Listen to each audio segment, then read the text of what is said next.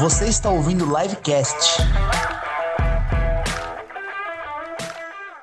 Fala galera, sejam bem-vindos a mais um livecast. Prazer muito grande estar aqui com vocês.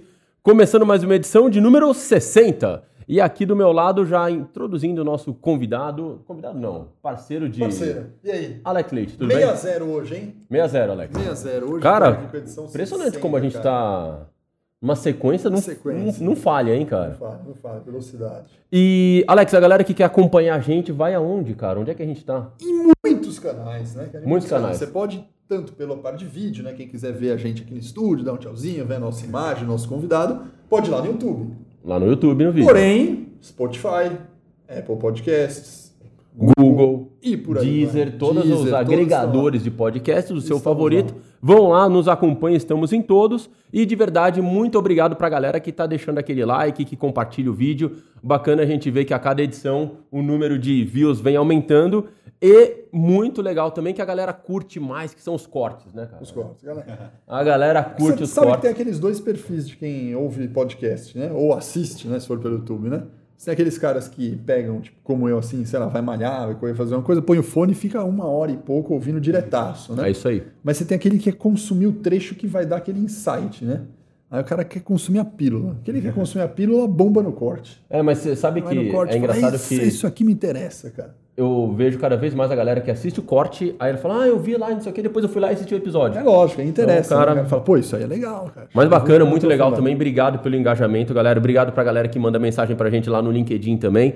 Muito bacana. E hoje nós temos um convidado especial, cara. Vamos falar desse mundo de startups aqui, Isso. que é um tema que tá sempre muito quente, muito aquecido.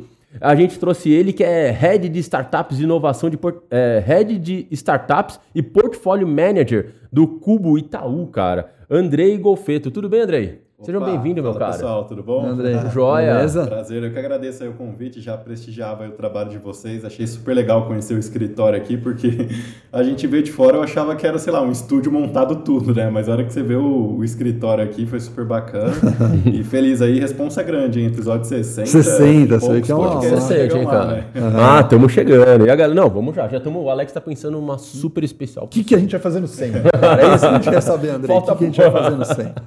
Mas, Andrei, legal, cara. Você tava. é, você tá agora no Cubo. Conta pra gente o que, que você faz lá, qual que é sua, seu papel lá com as startups do Cubo, cara. Ah, legal, bacana. Bom, é é até difícil falar um pouquinho assim, estou exatamente fazendo essa transição agora, né? Mas na minha carreira eu sempre trabalhei ajudando startups e empreendedores a alcançarem seus objetivos. E aí eu acho que de uma forma bem pragmática para reduzir para o pessoal, hoje uma startup no Brasil ela tem muita dificuldade de acesso, seja acesso a conhecimento, acesso a clientes, acesso a mercado, parcerias, acesso a investimento, acesso a talentos, e a gente poderia elencar aqui umas 20, uns 20 itens para essa listinha. Então, basicamente, meu papel lá é reduzir essas barreiras para esses empreendedores e promover acesso a tudo isso, seja com algum mentor, seja com algum in- investidor, seja com alguma corporação que fica lá dentro eh, também, que está fazendo algum projeto de inovação eh, com a gente. Então, basicamente, o meu papel é fazer essas conexões, essa ponte entre as startups e o que elas precisarem para o dia a dia. Cara, e quando você fala de. é, poderia listar 20 itens, e é verdade, né, cara? Ser empreendedor no Brasil é um desafio gigantesco, né? Assim, a gente sabe das mil dificuldades que tem, né? Sei lá, a gente poderia citar, por exemplo, um de, sei lá, acesso a clientes, acesso a talentos que você falou. É, Como é que você vê o cenário hoje para empreender no Brasil, sabe? Você percebe que está melhor, a gente está num ambiente mais fértil as coisas estão se dificultando? Se você traçar um paralelo aí nos últimos anos, como é que você enxerga esse cenário? Ah, legal. Não, evoluindo pra caramba. Se você for pensar assim, como começou a surgir as iniciativas de fomento, daria para voltar assim lá para a década de 80, quando fundaram a Amprotec, que era a Associação Nacional de Incubadoras, Parques Tecnológicos. Eu não lembro exatamente a sigla, mas era isso, né? E as incubadoras, elas tinham bem aquele modelo de pegar as empresas locais, colocar num prédio, dar fomento ali à, à infraestrutura, uma ou outra consultoria para apoiar elas e vamos que vamos. Com o tempo isso foi evoluindo, né? Hoje é, a- as incubadoras elas foram até originando o que a gente tem hoje de aceleradoras, que tem muitas por aí, que são empresas que investem em empresas geralmente emergentes de tecnologia, né? A- as startups colocam um aporte financeiro que nem é tão expressivo, geralmente vai ser uns 200 mil reais, que isso hoje, para empreender no Brasil, uma startup não é muito dinheiro, mas é o suficiente para começar. E essa aceleradora vai assim promover diversas conexões e coisas e acesso para essas startups. É, e, e, tem também, acho que, um papel notável assim aqui na, na, na, história do empreendedorismo do Brasil. Surgimento da Endeavor, uns 20 anos atrás, ali nos anos 2000, acho que começou a apoiar muitos empreendedores. No começo era muito aquele empreendedor fundador da Cacau Show, o, do China Inbox, é, Grupo Trigo, é, essas empresas mais tradicionais. E depois começou a vir as empresas mais de tecnologia, né? Como o Buscapé, o Peixe Urbano. E, e aí o que, que é legal notar no Brasil hoje é que já teve uma primeira geração de empresas digitais, né? Você pega o Buscapé, o Peixe Urbano, todas fizeram, todos fizeram saídas bem sucedidas, vendas dessas empresas e startups, e com essa liquidez que eles tiveram, esses grandes recursos, eles fundaram fundos de investimento. Né? Você pega o Romero da Buscapé e criou a Redpoint Ventures, que hoje já tem no portfólio diversos unicórnios, como Olist, é, Rap, Creditas e outras. É, o, é, o fundador do Peixe Urbano, esqueci agora o nome dele, mas depois, depois que ele teve a, a saída dele, ele foi lá e fundou dois fundos aqui no Brasil. Um fundo que é bem early stage, chama Canary, que tem diversas startups emergentes aqui que surgiram. E tem também o, o outro fundo que ele criou no investimento mais avançado, que é o Atlântico, que faz rodadas maiores. Então, isso mostra um pouco da história aqui no, do empreendedorismo no Brasil, porque são pessoas que empreenderam, tiveram sucesso, tiveram mais recursos e devolveram esse dinheiro para o ecossistema. É, e aí, recentemente, a gente tem assim, uns 20 unicórnios que surgiram, tem mais de 100 mil pessoas empregadas nesses unicórnios brasileiros. Então, são pessoas que estão tendo contato com o ambiente de startups, inovação, vão sair de lá, vão criar outros negócios isso facilita pra caramba, né? Sem falar que 20 anos atrás, se fosse criar uma startup, você ia precisar ter um servidor, você ia precisar. Você não ia ter o tanto de. De infra, né? De... Providers que existem hoje, é. né? Ferramentas de CRM aqui, meu, ah. marketing. Sim. Pensa quantas Martechs que já não existem, ferramentas que você tem ali, desde um HubSpot até um Hamper, Pipedrive e milhares de outras ali. Também aí vocês vão E algumas gratuitas, né? na verdade. Exato. Gratuitas, tem gratuito, não tem, tem de tudo aí. Fala, é, eu, eu, eu acho muito doido quando a gente pensa em, é, sei lá, 20 anos atrás, né? Porque a gente na live está comemorando agora 17, 19 anos, 19 anos da nossa fundação. E quando, eu lembro que quando a gente começou não existia esse termo startup. É. Né? Ninguém fala, ah, tem uma startup. Não. É. Cara, na verdade você vai fazer alguma coisa, né? Vai montar uhum. um negócio, vai tentar empreender de alguma forma. A gente já falava muito nisso. Mas, é... e não existia um ambiente de investidores, de troca. Uhum. Eu, eu, me lembro que nós tínhamos que fazer reuniões e nós não tínhamos onde ter mesa para se encontrar. né? E a gente ia no McDonald's. Então a gente ia, ah, vamos no McDonald's, ou ir num restaurante, uhum. num bar tal. Porque a gente sentava lá e começava no bar, pedia, sei lá, umas Coca-Cola e ficava lá tendo as ideias e fazia reunião lá mesmo, né? E hoje a gente já tem um ambiente muito mais favorável, estruturado, né? É, é, os investidores buscam esse tipo de negócio cada vez mais para tentar pegar num estágio inicial, é, tendo sentido aquele negócio para o portfólio deles e tal. Então a gente vê que de fato hum. o ambiente já está mais é, eu, estruturado. Na né? minha visão, acho que evoluiu muito, né? Eu olhando é. assim o mercado, acho que tem um salto de evolução gigante. A custo de barreira diminuiu muito. Muito, muito, muito. É, mas o que eu acho interessante de analisar é que o, o, nome, né? Você comentou bem, não existia o nome, né? A palavra startup, né? Existia, pô, vou empreender ou vou abrir um uhum. negócio, ter uma empresa, sei lá. Mas é, eu acho que ainda tem uma grande diferença que eu vejo clara, e talvez seja por condição social, socioeconômica, né? Que tem as startups, que a gente põe esse nome, né? Que já está com essa proposição de, cara, vou fazer investimento, vou voltar, vou crescer, vou ser acelerado tal. E você tem empresas pequenas que as pessoas criam como um cabeleireiro, por exemplo, dando um exemplo, um restaurante, uhum. né? Que a galera não chama de startup e faz meio que para sobreviver. Daí isso uhum. pode ser, sei lá, confecção de moda, é, costureira uhum. e por aí vai. Eu estou inventando alguns aqui para ficar claro assim, né? E é, e é, doido como, apesar de ter crescido muito, ainda tem muita empresa que não se dá o nome de startup e que continua à margem de não ter acesso a investimento, né? uhum. né? Na verdade, nem passa pela cabeça. É. Você pega o Endeavor, que você falou que é super legal, é, que cresceu e aumentou o volume no Brasil, mas para você ser uma empresa Endeavor uhum. é um uhum. projeto, é um processo é. dificílimo, né? Na verdade, quando você entrou dentro da Endeavor, você, entre aspas, não que você está garantindo, mas você está feito, né? Faz sentido ou não? Porque você vai ter Uhum. tanta seleção, você já é um, um destaque por estar É. no portfólio deles, né? Exato. Então você fala, cara, você chegou no Endeavor, cara, excelente. Eu já cheguei, eu vou ter acesso, vou ter startup, vou ter mentoria, vou ter investimento, vou ter, cara, é projeção internacional, volta. Mas se você não tá ainda lá, é, continua difícil para muita gente, né? É. Empreender ainda é difícil. Para start, com esse nome startup parece que tá fácil. Mas para empreender, não É. tanto, né? Talvez é, Tem dois nichos físico- assim, né? No mundo físico possa ser mais desafiador ainda, né? Se você for olhar, porque os custos ali para você começar um negócio tradicional.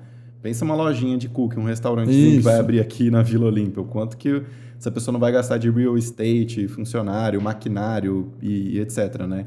Acho que no o Brasil é, é bem legal aqueles dois tipos de empreendedorismo, né? Que as pessoas falam, o de oportunidade por necessidade. De necessidade que a maioria da população precisa Isso. fazer para É sobreviver, aí. né? O dia a É dia. aí. Pessoa está vendendo o almoço para ter uma janta. E o de oportunidade são pessoas que conseguiram se preparar, ter acesso à educação, é, tipo, conseguiram formar um time, ter acesso ao investidor. E ainda falta muita diversidade nesse ambiente de startup. São pessoas que geralmente têm muito mais acesso. O que é legal é que hoje as empresas de tecnologia já têm feito muitas iniciativas para aumentar a inclusão e diversidade. Né? A AWS da Amazon tem feito muitas coisas é, em igualdade de gênero, a Microsoft e Google têm fundos e operações dedicadas aqui para é, apoiar fundadores, é, é, também é, para ter mais igualdade de é, racial. Então, Perfeito. isso acaba sendo bem bacana, essas iniciativas que, que existem para dar mais acesso e oportunidade para outras pessoas que não têm. Porque você vai pegar aqui os 20 unicórnios brasileiros, garanto, metade deles é, foram 10 anos de mercado financeiro, consultoria estratégica, fizeram MBA numa Ivy League lá fora, voltaram e andam É de aí. patinete, coletinho, AirPod aqui na Faria Lima. Então, não é nada o Brasil como a gente conhece, é isso, né? você matou. Mas que legal saber essa outra parte. Talvez a gente, se a gente vai gravar o podcast 100 ou 200, a gente vai estar pensando, cara, lembra que a gente falou no podcast 60 que ainda era muito difícil? De repente, essas ações de né, focar em investimento em classes sociais menores, Isso. em raciais, pode trazer isso que eu falei que ainda tem esses dois universos aqui, né? É. Pode tentar equalizar um pouco. Acho né? muito válido ainda também. E tem aquela outra parte também que muita gente. é, acho que isso tem diminuído, mas muita gente até do mercado não levava a sério, né? Startup. É, achava que eram uns moleques lá de bermuda fazendo umas coisas, etc. Hoje eu acho que o mercado já respeita mais as grandes corporações. Porque no Brasil existem mais de 300 iniciativas de inovação aberta. São grandes empresas, como por exemplo o Cubo do Itaú, é uma iniciativa de inovação aberta para estar próximo de, de startups. Existem várias outras aí do BTG Pactual, do Santander, todos os players financeiros têm a sua estratégia, indústrias, varejo e, e assim sucessivamente. Então, acho que o mercado tem respeitado mais. Na sociedade, eu acho que ainda tem um, um, um certo preconceito até, porque hoje as rodadas de investimento elas estão ficando tão altas e, e às vezes as pessoas não têm nada, é um PowerPoint, tem pouquíssimos resultados, que a, a matemática do- no- nos financials de uma startup não entra no- na matemática do negócio tradicional. Geralmente não é geradora de caixa, geralmente toma prejuízo, investe no crescimento. E ela não está tomando prejuízo porque ela quer, ela está tomando prejuízo porque ela está conscientemente investindo no crescimento dela. Mas tem muita gente que fala assim, você falar que você trabalha com startup por aí, o pessoal fala, pô, mas você acredita nisso? Não, ideia é furada, meu. Você não vê o que aconteceu é, com startup XYZ?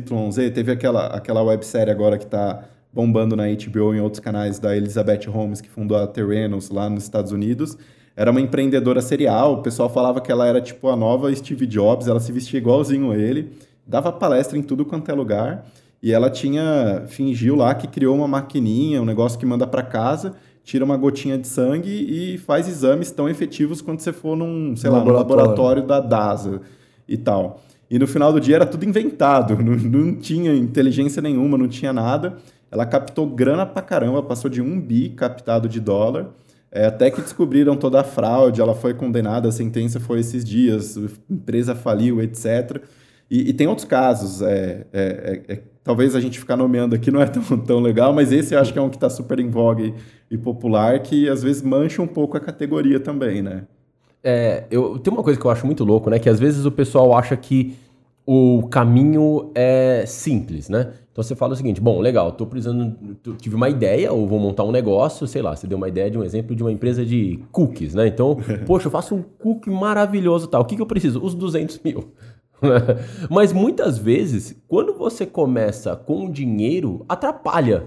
É. Não é? Dinheiro demais mata. Esse que eu acho que é o ponto, né? Eu acho que muitas vezes o pessoal fala: olha, nossa, se eu tivesse um investimento aqui, cara, resolveria todos os meus problemas, porque eu contrataria um, um, um. Bom, você quebra, né? O ponto é, às vezes, essa falta de dinheiro ou esse incômodo faz a galera pensar de forma mais eficiente, buscar alternativas mais rápidas.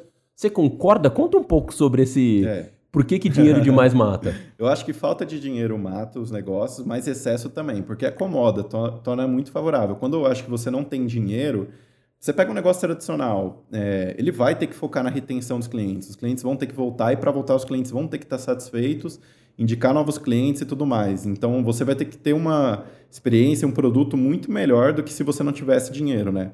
O que eu acho quando existem essas captações muito grandes de investimento, acontece uma ineficiência de capital muito grande. Porque o pessoal acaba trazendo profissionais ultra qualificados, pega um gerente do Nubank, um gerente do iFood, um gerente do Quinto Andar, sai pegando toda essa galera dos unicórnios, a pessoa chega na empresa com aquela pompa toda e acaba não sendo tão, tão hands-on, acaba não tendo aquele viés empreendedor que é super começo na jornada de uma startup também. E acaba ficando muito cacique para pouco índio, acaba tendo muita, muito problema de execução, o pessoal fica muito no PPT, muito nos planos. Tem várias startups que acabam morrendo na praia por abundância de capital, então não é, não é legal também, né? O que eu acho que é bacana é quando você atrela a atividade de peguei um investimento e, meu, vou criar um novo produto, vou entrar num novo mercado, Operações que eu acho muito legal que acontecem no Brasil. O pessoal levanta a rodada e começa a comprar players lá fora para expansão. O Jim Pass faz muito isso. E, e o Jim Pass é um case legal porque, meu, 100% ideia brasileira. É, diferente dos outros unicórnios, todos foram copiados lá de fora, né? Que é o que o pessoal chama de copycat, né? Ah, funciona isso daqui lá na China, vamos No trazer para Brasil, o Brasil, deve rolar tropicalizar. Isso é o copycat. Todos foram fundados assim. O Jim Pass foi o único que não existia nada lá fora. A ideia veio aqui do Brasil e hoje já é uma empresa global, tem operação em mais de 20 países e é bem bacana Eu também. conheço outro. Pipefy. Pipefy. Pipefy é legal também. Cara, Pipefy é Pipefy. totalmente Brasil e ele já nasceu com a cabeça de ser internacional. Pipefy é legal também. É, e não foi cópia. É um caso de sucesso legal do Brasil. E eu acho interessante quando você fala de, é, dessa questão de dinheiro demais, é que quando você tem menos recurso, você foca na eficiência. É. Né? Porque aquela história, você quando tem um dinheiro limitado, sei lá, eu tenho um dinheiro X para fazer uma campanha. Né? Então você fala, poxa, peraí, cara, essa campanha vai ter que dar resultado, vou ter que ser eficiente, vou ter que precisar retornar mais dinheiro para eu poder continuar investindo. Então você, é, acho que quem está nos ouvindo na outra ponta, quem está nos assistindo, sabe que, poxa, às vezes quando você está com é, faltando dinheiro e vai no mercado, você compra só o que realmente necessita, né? Agora, senão você compra tudo lá, põe um monte de besteira no carrinho e tal, e você acaba gastando demais. E, acho- e- e até, assim, vocês são mega especialistas em marketing. É, às vezes a startup vai lá e faz uma captação de 100 milhões de dólares, ela quer investir, meu, vamos investir 60 milhões em crescimento. Pode ter certeza, a maioria dessa grana aí vai para Google e Facebook. É isso que eu ia falar, vai pra Não faz mídia. sentido nenhum. E aí fica naquela disputa É. das palavras e não sei Não, o eu quê. ia, eu ia falar exatamente isso que você puxou. Cara, você fala, pô, já que eu tenho. Não sou nem chutar tanto, puta, 100 mil aqui, cara, vou testar esses 50 mil aqui. Cara, um milhão, captação de 200 milhões, quero testar 50 mil nessa semana aqui e ver o que, que vai tracionar de verdade no Google. Aí você gasta cinquentinha. Se você não tem essa grana, você gasta mil reais, cara. E olha na vírgula da vírgula, o CAC, o CLV, você olha tudo no detalhe. Quando eu acho que é para torrar no, no CAC, eu realmente eu acho que não compensa. Eu acho que compensa quando é, por exemplo, um negócio muito arriscado que tem uma operação muito cara, como, por exemplo, uma buzzer da vida. Meu, imagina, se alocar um ônibus, dá pau, quebrou o ônibus, tem que mandar um novo, reembolsar todo mundo, é, é, polícia colando e, e congelando ônibus, aplicando multa, governo lá, ou, ou as próprias empresas tradicionais querendo fazer dar certo, ah, dar errado, o buzzer aí eu acho legal. E até é, eles queimam muito dinheiro em tese de operação. Isso eu acho que é bacana porque, meu, eles estão na beira ali da, da disrupção do mercado que aqui Brasil sempre foi controlado por pequenas empresas, é, grandes empresas com poucas ofertas ali para as pessoas. Quem é do interior de qualquer lugar do Brasil e, e, é dependente de transporte rodoviário com essas transportadoras, meu, sabe o quão horrível é, assim, o, o serviço, o monopólio, o preço, tipo, é péssimo. Então vem o abuser, levanta uma grana e tá queimando com essa operação, aí eu, eu aposto demais. Eu acho super legal, porque, meu, você tá criando uma nova categoria, uma nova classe de serviço e todo mundo tá saindo ganhando no final do dia, né? Tem um ponto que eu acho interessante que é o caminho do sucesso de uma startup, ou de uma empresa, de um empreendedor, que seja. A gente imagina, né, ou pelo menos quem não empreende ou quem vai começar a empreender, acha que vai começar, vai fazer um business plan lá no PowerPoint, né, no Excel da vida, vai começar no primeiro ano vou faturar tanto, no segundo eu vou faturar tanto, no terceiro vou faturar tanto, no cinco, no décimo ano tá tudo pronto. Anos. Isso, e tem lá de 10 anos tal. E a gente sabe que de fato o caminho não é nada disso. É. Né? E muitas vezes tudo que você planejou tá tudo errado. Você tem que estar tá pronto para mudar o seu negócio e ir atrás das oportunidades 10, 20, 30 vezes ou toda semana tá atento com esses erros, não é? Como é que você enxerga isso hoje com os empreendedores na prática? É... A galera já tá mais preparada para isso, os investidores uhum. também. Porque, cara, eu vejo aqui na live assim, sabe? Eu me lembro que nós fizemos no começo o o Excel, né? Cara, passou seis meses e já não serviu para mais nada, porque erramos em tudo. Né? Há 20 anos atrás. Há 20 anos Você atrás erramos em tudo. E é normal, porque o que a gente entende é que, na verdade, a gente errou, aprendeu, errou, aprendeu, uhum. errou, aprendeu, depois de 20 vezes, ah, agora tá dando fazer direito. Né? E aí você, é. aí você escala, aí você cresce. Né? Uhum. Mas eu acho que esse caminho, assim, eu acho que é o. Foi o mais difícil, pelo menos para mim no começo, sabe? Assim, poxa, cara, erramos tudo, cara. É, mas vamos de novo, né? Erramos de novo? É, vamos de novo, né? Eu acho que é, as pessoas às vezes se frustram, né? Porque você uhum. erra, erra, erra. É, é o aprendizado, né?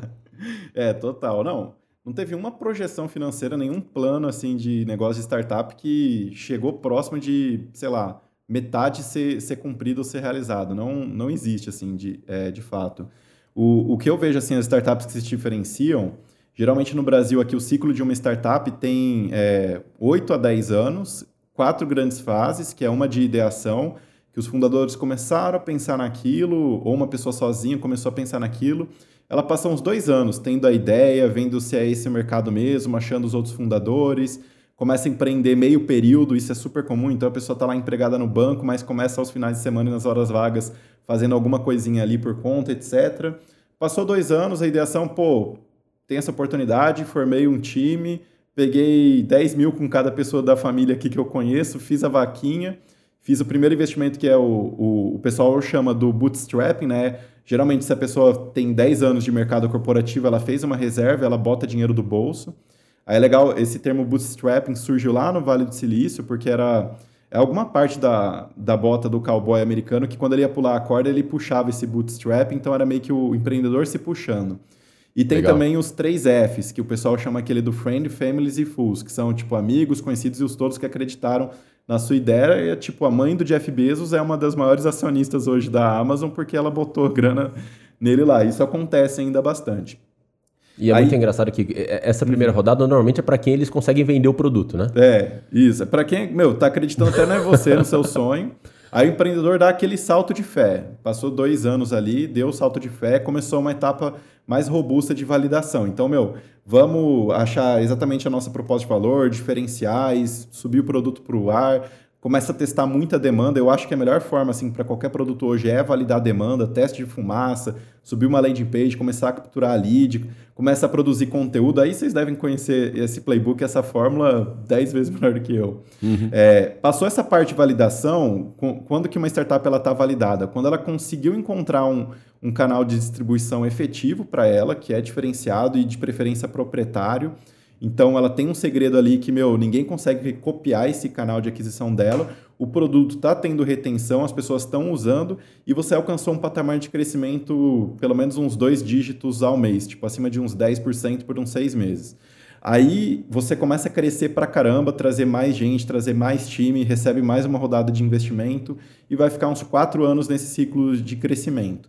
E aí, passando esse ciclo, você passa o que o pessoal chama do Vale da Morte, que é quando a startup passou já a ser uma organização mais estabelecida, né? Diversificou o produto, então hoje a receita não depende mais só de um produto, já está com uma operação com mais de 100 pessoas, já está com um conselho mais formal, já está com cultura, processos minimamente.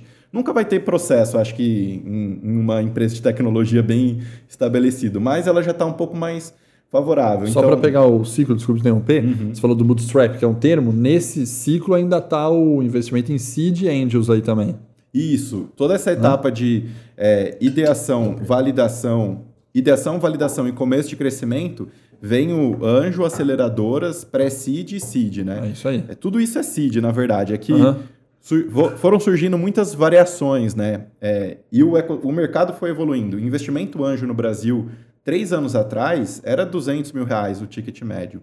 Hoje, investimento no, médio no Brasil, investimento anjo, você tem rodadas de um milhão e meio, por exemplo. Então, está subindo tudo assim na, a, na cadeia de valor dos investidores de risco. É, o, quem investia lá, lá no comecinho está aumentando o cheque, quem investia muito lá atrás está descendo a cadeia porque está ficando muito caro encontrar os empreendedores lá na, lá na, na frente, frente, também. Perfeito. Então misturou tudo. Tem até outro termo que é o bridge, que o pessoal fala que é quando a pessoa ainda está no seed, mas não está preparada para um growth capital, para um Series A, então ela faz uma extensão ali que é o que eles chamam bridge ou sidão, por aí informal o pessoal fala. Mas tudo isso é capital semente, que eles chamam, que ainda é, é para você provar a tese de crescimento e um pouquinho de validação ali da, da empresa é, também. Alcançou isso, chegou no momento mais de escala, aí começam as Series A, A, Series B, e aí entram num outro patamar que aí já está naquele estágio mais avançado de governança, cultura, pessoas, etc. Nesse momento já começa a entrar fundos, né? Total. Já vai entrar Ali fundo. Normalmente o, um negócio super. É, para quem não é do meio, não conhece assusta, mas depois você começa a acostumar que é. Normalmente não entra um fundo só, né? É, exato. É, é uma lógica onde você fala, nossa, eu preciso de um investidor, né? Acho que quando você está começando nessa área de startup empreendedorismo, você fala, preciso de um investidor. Isso daí pode ser o angel lá. É.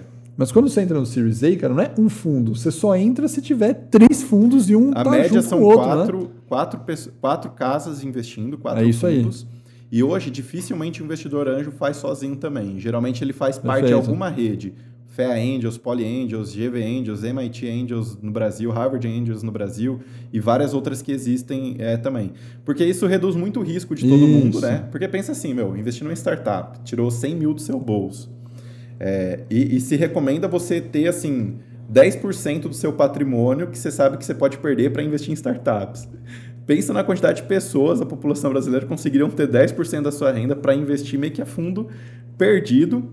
E para você ter um retorno expressivo, é, você precisa de um portfólio de pelo menos 20 startups. É, porque, porque certamente 60%, 70% vai. A maioria dá errado, errado. Uma, uma vai pagar todo, todo o portfólio é, duas ou três vai compensar e dar um pouquinho a mais e o resto não vai dar em nada. Esse que é um, o, o economics do, do investimento anjo, do investimento de capital de risco no Brasil. Então, por isso que as startups elas têm que ser muito agressivas ali na estratégia de go-to-market, crescimento. É, geralmente, eu vejo muita gente jovem se frustrando em, em trabalhar em startup porque esperava um ambiente mais planejado, vou ter um PDI para minha carreira, vou ter o coaching, não sei o quê.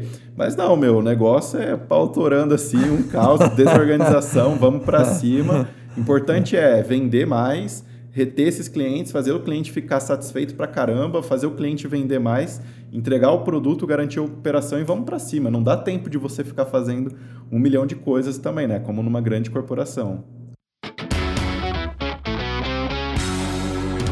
Tá falando que ah, o ideal é eu ter pelo menos 20 empresas no meu portfólio, sendo que desses 20, uma vai dar certo, duas ou três ali vão se pagar se mais paga, ou menos, né? e um monte eu, é, eu, eu, eu, vou ficar pelo caminho. É... E é muito louco. E quem é o perfil hoje desses investidores? São fundos que. É, são ah, grandes legal. fundos que estão com, é, com grana atrás dessas empresas tal? Ah, legal. O perfil hoje dos investidores no Brasil ele é muito atrelado a pessoas que já empreenderam antes. Então, a pessoa teve uma startup de sucesso, foi lá, saiu e teve uma saída e levou, levou uma bolada no final. Ela voltou e criou um fundo dela, ou se associou a um fundo, etc. Ela está reinjetando dinheiro ali no, no ecossistema local. Existem também muitas corporações e empresas que estão criando o que o pessoal chama no mercado de CVC, que é o Corporate Venture Capital. Então, por exemplo, é, a Ambev vai lá e destina um fundo de 200 milhões de dólares para investir em startups. Porque vai ficar muito mais barato ela investir externo do que fazer um time internamente, ela vai ganhar mercado, vai expandir, vai oxigenar a cultura de inovação, vai estar tá muito, vai tipo um radar de tecnologia. Então, hoje o CVC, em termos globais, ele já é responsável por quase 20% do volume investido em startups. Uau. Então, é uma outra grande fonte que existe. No Brasil é muito forte os family offices, então família dona da Natura, família dona da Votorantim, família dona da Suzano, grandes grupos empresariais é, familiares brasileiros tradicionais têm family offices que estão adotando na estratégia de portfólio colocar em fundos é, para investir em startups. No Brasil, em qualquer lugar na cadeia de venture capital, tem a categoria também que é os fundos de fundos. Isso é bem comum na indústria geralmente, é até bizarro pensar nisso, mas é igual o banco. O banco, ele também tem alguém atrás daquele banco. É, é o dinheiro de alguém. E no Venture Capital é igual. Tem, tem empresas que investem nessas empresas também, que gerem esses fundos, geralmente o Family Office, para ele não estar tá ali na barreira direta e não botar o, o, capital dele em risco, ele vai botar num fundo de fundo, tipo numa Spectra aqui no Brasil, que é um dos maiores, e a Spectra vai colocar, por exemplo, na Astela, que a Astela vai lá e vai investir, por exemplo, nas, na resultados digitais. Então, esse foi um exemplo de um, de um ciclo é, também. Então, acho que essas são as principais origens aqui no Brasil, eu diria. Ex-empreendedores, family offices e, e, corporações, acho que são as três principais origens. Claro que tem outros, né? Tipo, tem, é, tem muito... investidor, investidor mesmo, que hoje já Isso. abriu a cabeça. Eu acho que é uma coisa que era meio bloqueado, né? Se pensasse o cara investidor, é, você tinha lá o cara que investia era muito tradicional, investia em renda fixa. Exato. Aí você já tinha aquela pessoa que saiu da renda fixa e fala: não, cara, eu vou para bolsa, Exato. vou para FI, né, fundo imobiliário, vou para fundos, vou para multimercado. E aí acho que muita gente parava aí, né? Aí hoje já surge pelo menos dois grandes blocos a mais de investimento na pessoa física, que é, é criptomoeda, né, que hoje está crescendo absurdamente, e as startups, né? É. Você sai muito de uma lógica. Né, de equity crowdfunding. Isso. E, que, e até essas associações de anjo, tem algumas que são mais restritas, né? É, elas seguem algumas regras americanas para você virar investidor anjo de uma rede tipo Poly Angels, você tem que ter um patrimônio lá bem alto antes, então não é muito acessível.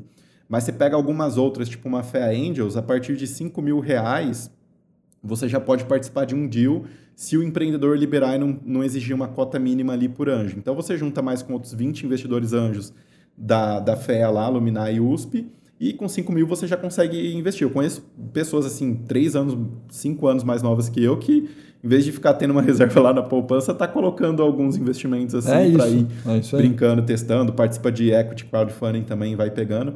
Acho que as pessoas físicas, investidores anjos, é hoje um volume bem expressivo no mercado e por essas redes que existem, é, ficou mais democrático ficou e tem muita gente colocando e aportando também, né? É, como é que eu faço para participar? Se o cara quiser participar e quiser investir numa startup, como é que é o site que você falou? Que você é um site, é uma plataforma que você entra? Ah, legal, legal. Hoje plataformas de equity crowdfunding que existem tem a Cria, é, K-R-I-A, é uma bem boa também. Tem a CapTable, que é do grupo do é que é de um grupo de educação forte também, e ela é bem assessorada, tem, tem um deal flow legal. Tem Acho que essas duas são assim minha, minhas favoritas. Rede Anjos tem várias por aí. Então, geralmente, as, as universidades têm é, redes de investidores anjos também. FEA Angels, Poly Angels, GV Angels, Insper Angels. E se a sua não tiver, sei lá, que nem eu estudei, eu fiz graduação na, na Unesp.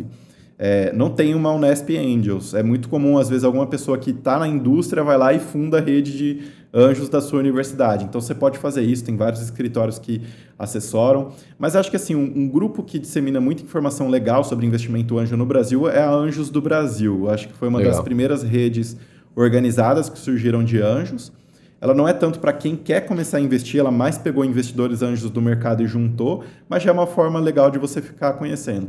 Mas qualquer aceleradora que você for conhecer, ela vai ter cotas para você entrar a partir de 50 mil reais, por exemplo. Ela vai fazer um pool de investimento anjo.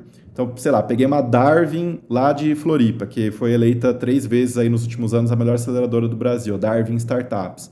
Ela, eu não sei muito bem como, como que tá o ticket e a cota deles, mas provavelmente se tiver, tipo, sei lá, 50 mil numa reserva, é, e quiser aportar num fundo deles que vai investir em startups para acelera serem aceleradas, vai ser viável possível. É muito você ter contato, ir atrás, começar a seguir os conteúdos, seguir as pessoas.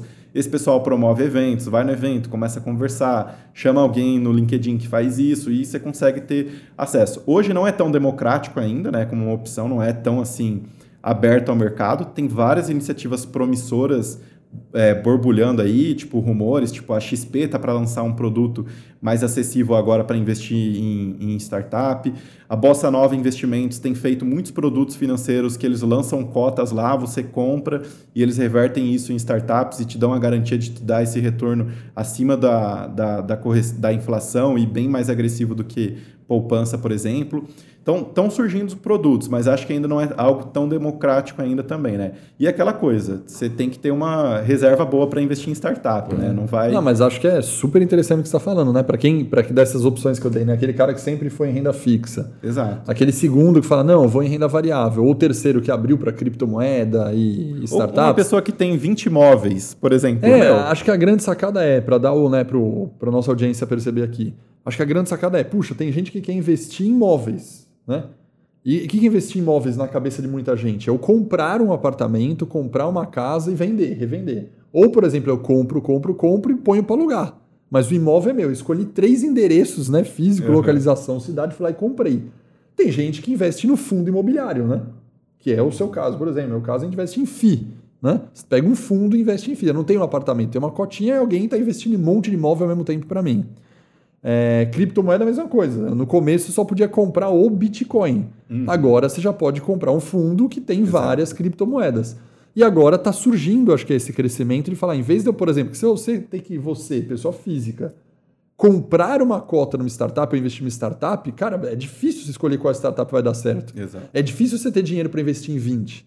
Então a sacada é invista num fundo, não compre uhum. uma startup, vai num fundo que tem 100 startups lá dentro e alguém desse fundo está fazendo toda a parte de investigar se startup tem potencial, se tem futuro, se market size, e você entra nesse fundo aí. Acho que é um negócio super interessante, né? Para diversificação. Investir em startup é muito arriscado também. É, a maioria dá errado, a maioria das startups. Então, para você ter um deal flow, que é um termo muito comum na indústria, o deal flow, né? Da onde vem a, a originação, da onde vem as startups, é desafiador. Não são a, a, as melhores startups empreendedores ela já tem né, um, uma rede de contatos muito boa no mercado e com os principais fundos brasileiros e vão acessar eles primeiro. Então, para mim, Andrei, virar investidor hoje, anjo, talvez eu tenha um, um deal flow ok, assim.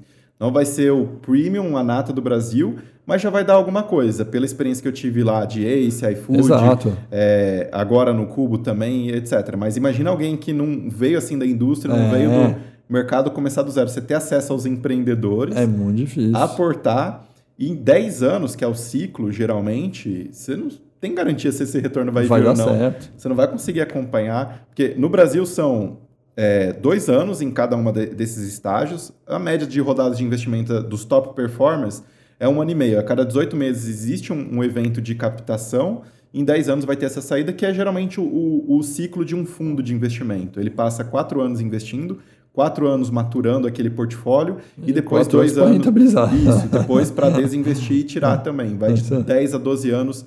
Também dá para dividir nessas três etapas e isso acompanha bem o ciclo das startups no Brasil, desde a criação até a venda para um grande player, que é o caminho mais comum, né? Você tem, tipo, resultados digitais que a gente citou, foi vendida para TOTOS, dos maiores deals da, do mercado brasileiro, acho que foi 2 bi de, de reais e dificilmente uma startup faz IPO ainda no Brasil.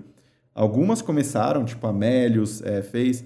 A, Local Web eu não sei se dá para considerar muito startup, eu já acho que era uma empresa mais corporate mesmo, mas a Melius eu acho que foi a que inaugurou a, filha, a, a fila, né? Um Get Ninjas é, também acho que já nasceu bem startup, mas é, o, o caminho normal é ser vendido para um grande player também, né?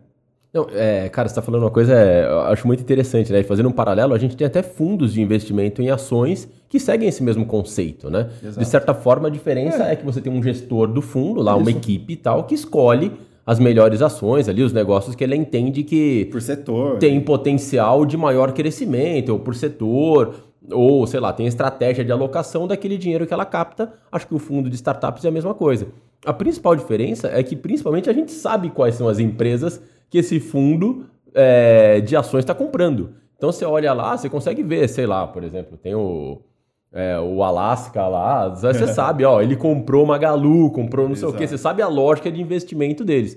Numa startup, você até pode entender que ele, aquele fundo pode ter mais preferências por segmento de, sei lá, hospitalar, segmento health, segmento de educação, que são segmentos que estão super na hype e tal, mas você não vai saber muito bem qual empresa ele vai investir, porque são empresas que estão surgindo, uhum. né? Então você vai de verdade apostar na cabeça do histórico daquele gestor. Né? Acho é que esse aí. é um ponto que você tem que ter na sua cabeça aí. Mas isso né? aí também não tem como discutir, porque a gente tem discussões aqui dentro, né? E lógico, a gente tem que a gente gosta de investimento.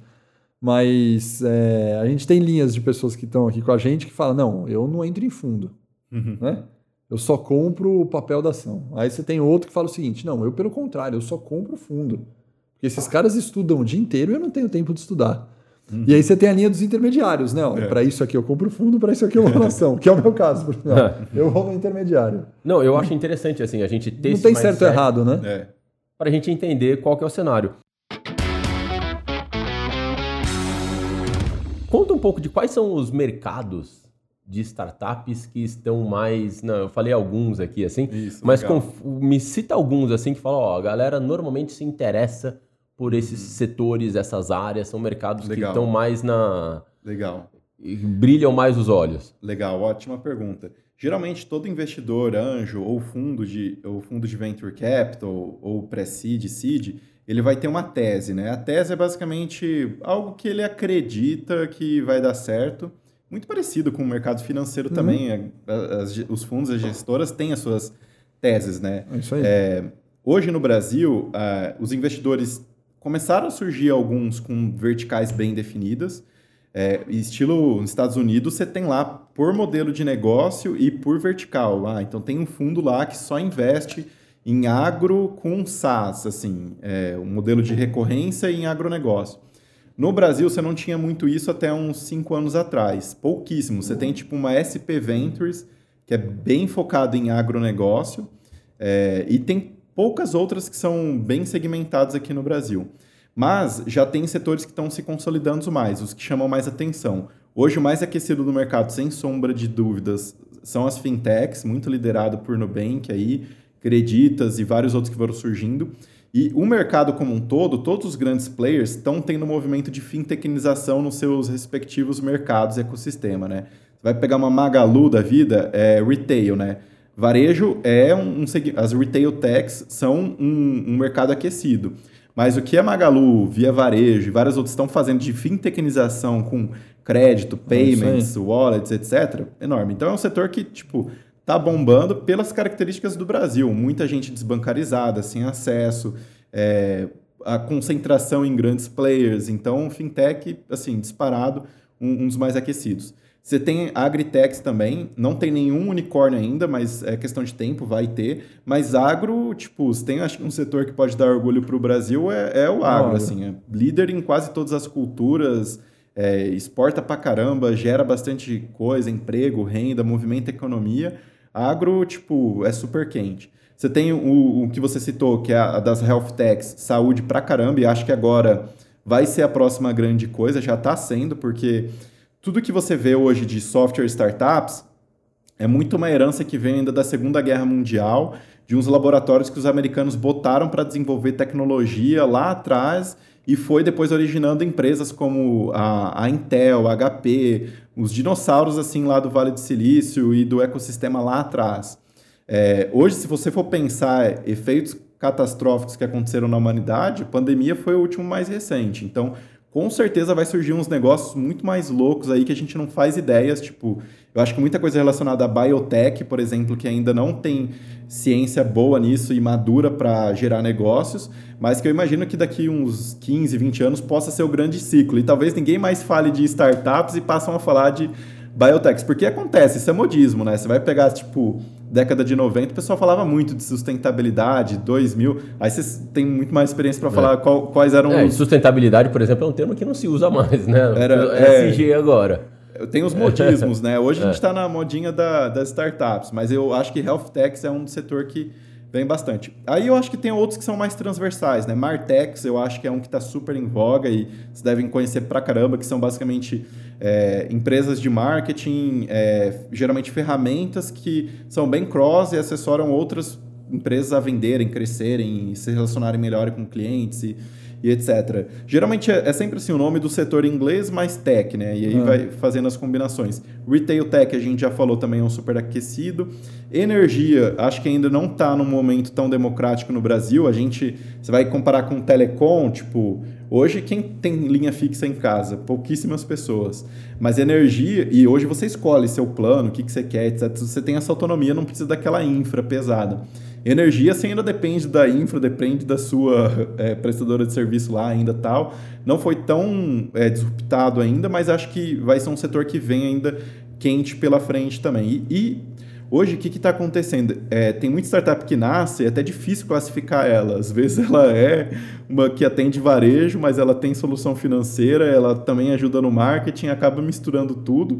E acho que essa é a inovação da coisa, né? Acho que uhum. você não consegue ver a floresta classificando a, as, as árvores, as folhas, né? Tem uma expressão famosa, assim, de um, de um filósofo. Então, é difícil classificar, mas setores mais aquecidos, geralmente no Brasil, que está todo mundo, são esses. E são dois principais modelos de negócio, né?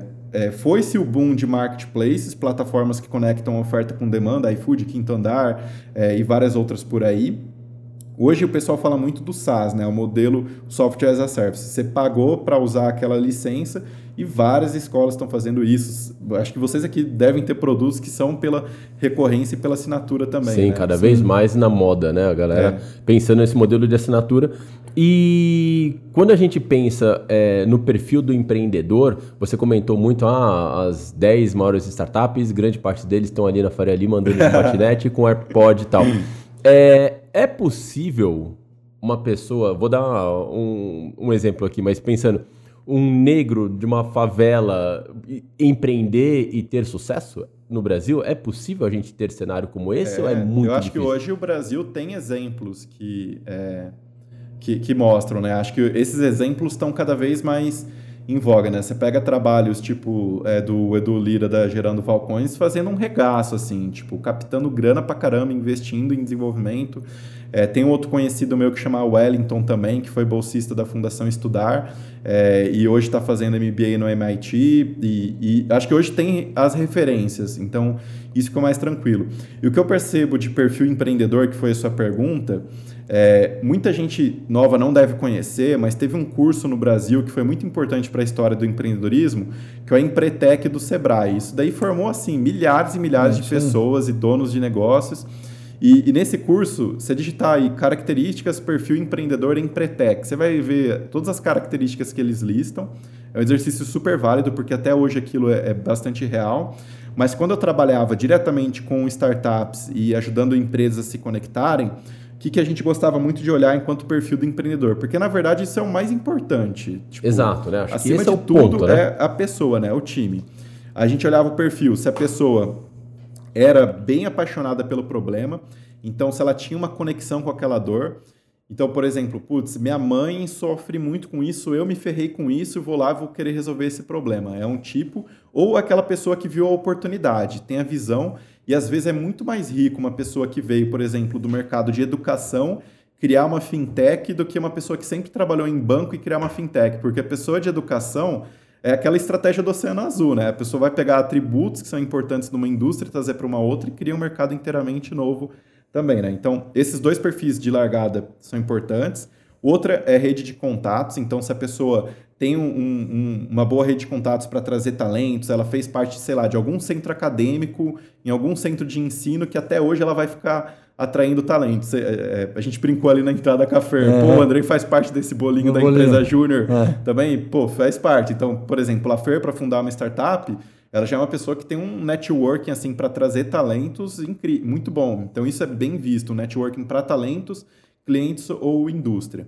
Tem outros aspectos também que são relacionados a. Eu lembro que a gente usava um termo que era coachability, quanto que aquele empreendedor ou empreendedora é cabeça aberta, então a gente gostava de dar uns feedback, não, seu negócio tá ruim pra caramba, para ver como é que a pessoa reagia, se ela tinha cabeça aberta e um pensamento mais de crescimento assim, não era tão professor de Deus, dona da razão, ou tão autoconfiante que parecia ser um ego, ela poderia morrer na praia. Então, coachability era um ponto super importante que a gente olhava ali na capacidade empreendedora. E o quanto que a pessoa estava preparada para empreender, se ela tinha até inteligência emocional, tipo, quantas vezes ela já fracassou e deu errado. E aí, quanto, mais vezes ela fracassou, melhor, porque a chance dela dar ruim agora, depois de ter errado tanto, é, é, é menor, né? É, e, e, o, e as pessoas veem o contrário ainda da sociedade. É. Você fala alguém que quebrou vários negócios. Isso aí é novo, pé frio, esse aí não é tipo a história lá né? do fundador do McDonald's, né? O, é. Tudo bem que ele tem um perfil que vai para um lado que não é tão bom, né? Mas pega Ética em termos parte, né? obstina, a obstinação dele, assim, perseverança, meu, o cara tava no fundo do buraco. Ninguém, ele chegava para vender as coisas, dá até dó, né? Ninguém acreditava. Dá até dó. E pela superação ali, eu, eu acho o filme válido. É, e o quanto que. Aí tem investidor que diverge, tem investidor que gosta de pegar uma pessoa que está preparada para empreender, porque ela não vai passar surpresa.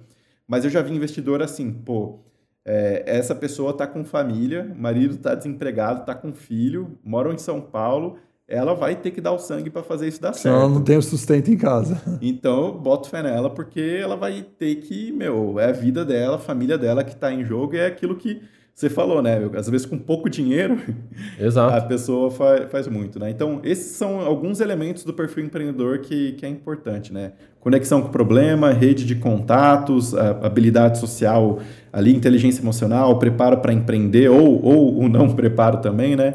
E a cabeça aberta, coachability, né? De saber ouvir, pegar feedbacks, etc., que a todo momento você vai precisar se adaptar, né? Que foi aquilo que a gente falou lá atrás no começo, né? Agora, do, do seu papel, né? Vamos voltar que você está agora lá no Cubo, né? Você falou, né? Ficou legal ali no começo, você faz uma, um link, né? Uma conexão, tal, tal, tal. A gente está falando justamente dessa conexão. Quantas empresas tem lá com vocês hoje? 400. 400, uau. É empresa pra caramba. É. é o que, que é exatamente essa sua conexão? Vamos tentar entender. Por exemplo, primeiro eu consegui ser uma empresa das 400. Legal. Agora você vai correr atrás de investidor para mim? você vai vir falar comigo? O que, que é essa conexão, né? Para a gente tentar tangibilizar, ah, né? Ótimo. Geralmente uma startup, no desafio ali de crescimento, ela vai precisar trazer gente. Por mais que o modelo de negócio é escalável e replicável, ela vai precisar crescer de time. É, e geralmente, quando uma startup precisa trazer, é, for trazer alguma liderança para criar uma operação de CX. CX é uma área assim de atendimento, de... quase nenhuma empresa nasce com isso. Vocês não devem ter tido uma área de CX no começo, devia ser vocês mesmos. Lógico né? que não, a gente faz tudo, né? hoje depois, tem, Customer hoje Experience. Tem, não tinha nada, não tinha CX, não tinha financeiro, não tinha RH, não tinha... Normal. Então chega uma hora que você vai precisar trazer tipo um head de CX. Aí a gente vai lá e ajuda a achar um, algum head, alguma outra startup que está dando errado, o que quebrou, algum talento que a gente consegue, conversa, traz e indica. Então, nosso papel é fazer esse meio de ah, Então, imagina que eu sou um das 400 empresas, eu chego lá, Andrei, tive uma ideia aqui, cara. Tô achando que se eu criar uma área de Customer Experience da minha empresa, cara, eu vou melhorar a retenção dos meus clientes aqui. Você tem alguém para indicar? O cara ah, chega legal. desse jeito, é assim que o cara chega em você ou não? Nesse jeito, a gente indicaria mais uma mentoria, né? Então a gente pegaria alguém, sei lá, um Caio Poli, que é o diretor global da 99 de de CX é, e cara, bate um papo com o Caio, que o Caio vai poder é, te ajudar se você se é momento de montar área ou não, se você traz um head, entendi, se você entendi. dá o espaço aqui dentro. É, geralmente, quando a gente vai ajudar uma startup, ela já chega assim, ó, quero trazer um head de aquisição, um head growth. Isso, não, ele já vem direto. Pô, tô criando Aí, a área lá, preciso trazer um head growth. Se é para criar área estruturar, a gente conecta com com o cara que com o mentor. Perfeito. Aí ele vai apoiar. Se a startup chega, pô. Tô precisando da vaga. Tô, é, aí a gente vai lá e ajuda quase um headhunter. Quase um hunter. É, exatamente. E eu, pessoalmente, eu, Andrei, eu tenho uma planilhinha que há cinco anos eu abasteço ela, que eu coloco lá, tipo, todas as pessoas que eu vou conhecendo, eu classifico se é startup, investidor, mentor, corporação ou talento. E aí, sempre que alguém precisa, eu pego lá na minha planilhinha, vejo, dou uma essa passada planilhinha assim. Planilhinha deve ser cara, essa planilhinha. Indico, não, mas é porque Essa lá, na, é boa, lá no meu CRM de início. Daqui a lá pouco no... eu contrato um Salesforce. Pra... lá no começo da minha jornada profissional, né, quando eu era presidente da Brasil Júnior, eu captava patrocínio com as empresas. E as empresas investiam na Brasil Júnior porque elas queriam ter acesso a talentos, né? Então a gente vendia um patrocínio para uma Kraft Heinz e ficava falando para a galera o quanto que trabalhar na Kraft Heinz era é, é maravilhoso. Era isso tipo aí, esse modelo de employer branding, né? É, e isso foi fazendo muita gente me procurar e falar, pô, como é que é trabalhar na Kraft Heinz? O que, que você acha? E aí, e o outro lado também vinha falar comigo, pô, você tem alguém para indicar para essa vaga que eu tô aqui na Globo, por exemplo, ou Votorantim, que eram outros mantenedores é, também. Então, em termos de talento, já é algo que eu trago comigo há um bom tempo. É, e, e, agora está no momento legal, porque há um tempo atrás a minha rede de contatos era muito júnior. Hoje a minha rede de contatos já está no nível. Chama tipo, amadurecer. Mais tá. seniors. Tipo, pega ah. a Fer foi da minha geração da faculdade. Já são pessoas que estão assumindo tipo, posições de liderança, então já fica mais interessante para ir para esse mercado de, de tecnologia, né? É, outra coisa que é muito diferente, a startup chega assim, ah, Estou abrindo uma rodada de investimento. Você tem algum indica, um investidor para me indicar? Isso, acredito que pinga toda hora um negócio desse. Isso né? sim. E geralmente não é o investidor que a startup está precisando, né? Então a gente vai entender, conversar. Não, como é que estão os seus indicadores, como é que estão as finanças, como é que está o time. Porque captar investimento é isso. Você tem que levantar tudo que é fator crítico para uma startup dá o check em tudo, deu check em tudo, aí sim a gente faz a introdução para um hum. investidor. Porque quando você. Isso é para a vida, né? Qualquer introdução que você faz, sei lá, a Fer me indicou para vir aqui e não foi um podcast legal, pô, vai pegar mal para Fer, né? Então é. eu sempre tenho esse cuidado. Se chega uma startup que vai pegar a indicação, eu vejo lá, time está completo, o mercado é grande. A tese, sua tese, o seu mercado, o seu modelo de negócio tem a ver com a tese desse fundo? Porque não adianta eu, eu indicar uma startup. Não, de health, que Exato. o cara trabalha com agro, não vai Exato. dar certo, né? Ou tá que ela está no estágio muito inicial para um venture capital que Isso. pega mais no final Ou o que você falou, o cara é do modelo de recorrência e o cara tem um produto para vender. Então esse match é importante. Aí eu vejo, gosto de ver o produto também, como é que estão as métricas de retenção, frequência, é, se as pessoas estão usando, estão gostando, satisfação como é que está é, a, a, maquininha de aquisição e crescimento, CAC, LTV, é, como é que está o time, clima está legal, cultura já discutiram, está definido, sociedade, cap table. Aí passou por esse meu check mental, eu pego e indico. Se for um empreendedor que eu conheço, já acompanho ele há uns 3, 4 anos, gosto da pessoa, confio, eu nem dou muito esse double check, eu só Nossa, pego já conhece, vai que o, vai. o deck, já indico para fulano, ciclano, falo, ó, estão abrindo uma rodada, talvez faça sentido com você e a gente faz isso. Mas é muito papel de fazer a ponte. E com corporação é a mesma coisa. Aí corporação geralmente é difícil, porque a startup é, vai ser um processo comercial, né? Então a gente tenta fazer programas para ganhar escala com isso. Pitch days, uns eventos, mapeia quais são as dores da organização e apresenta para ela de uma vez umas 20 startups para ajudar naquele desafio. Aí é algo que a gente já não bota tanta expectativa, porque a startup tem que fazer mais a parte dela. Mas a, a, o que a gente faz basicamente são essas apresentações, essas in, introduções, né? Acho que o mercado chama muito isso também de business development, né? BizDev, tem vários BizDev por aí, das empresas de tecnologia, etc. É muito esse papel de gerar essas conexões. Um fundo de venture capital, geralmente, na estrutura dele, ele vai ter um time que olha muito para a originação, é, que é a galera que faz os investimentos. Então, meu, onde a gente vai investir a grana?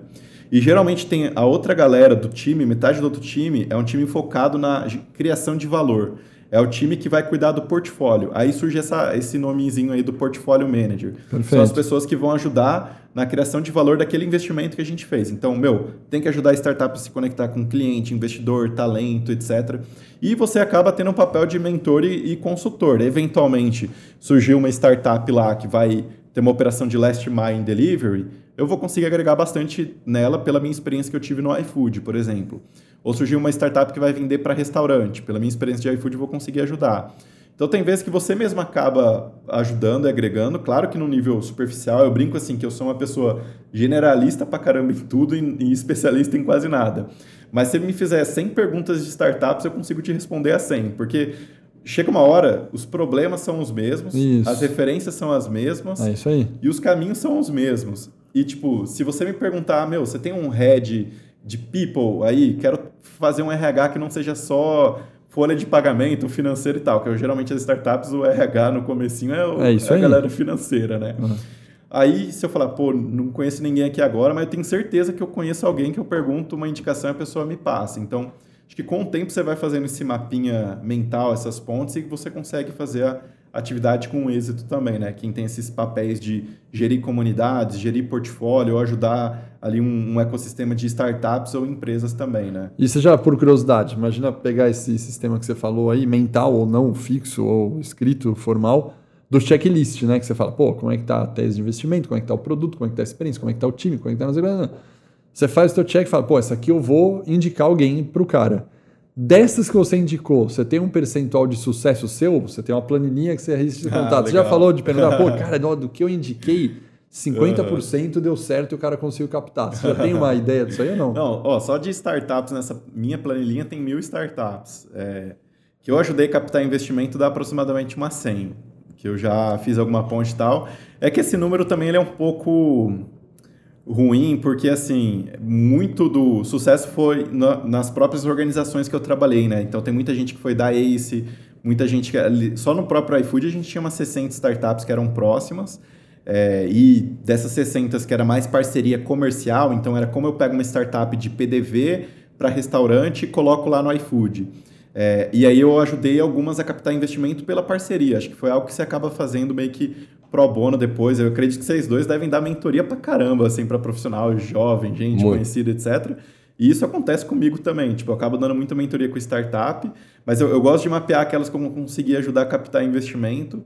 E eu, eu tenho vontade, enquanto profissional, um dia, lá no futuro, é, ajudar a startup a captar grana e, meu, pegar uns 2% que eu ajudei a captar. Porque uma vez eu fiz, eu fiz uma conta de padeiro disso. Quanto que seria 2% de tudo que eu ajudei a captar? Cara, eu já tava com a minha aposentadoria feita, Você, já era unicórnio, você acha? não? Não, não, estaria longe. Não, né? Não. Se for. É, é porque o unicórnio é um bi de dólar, Então, né? é, Muito, vai que, né? É 2% muito. de 100 aí, se vocês derem certo. Bi é muito, mas assim, já, já daria para ter tirado Uma uns bons- aposentadoria. um- daria uma, uma boa aposentadoria, comprar milhares de imóveis por aí, carro, etc. Ou Mas- fundos de startup. é.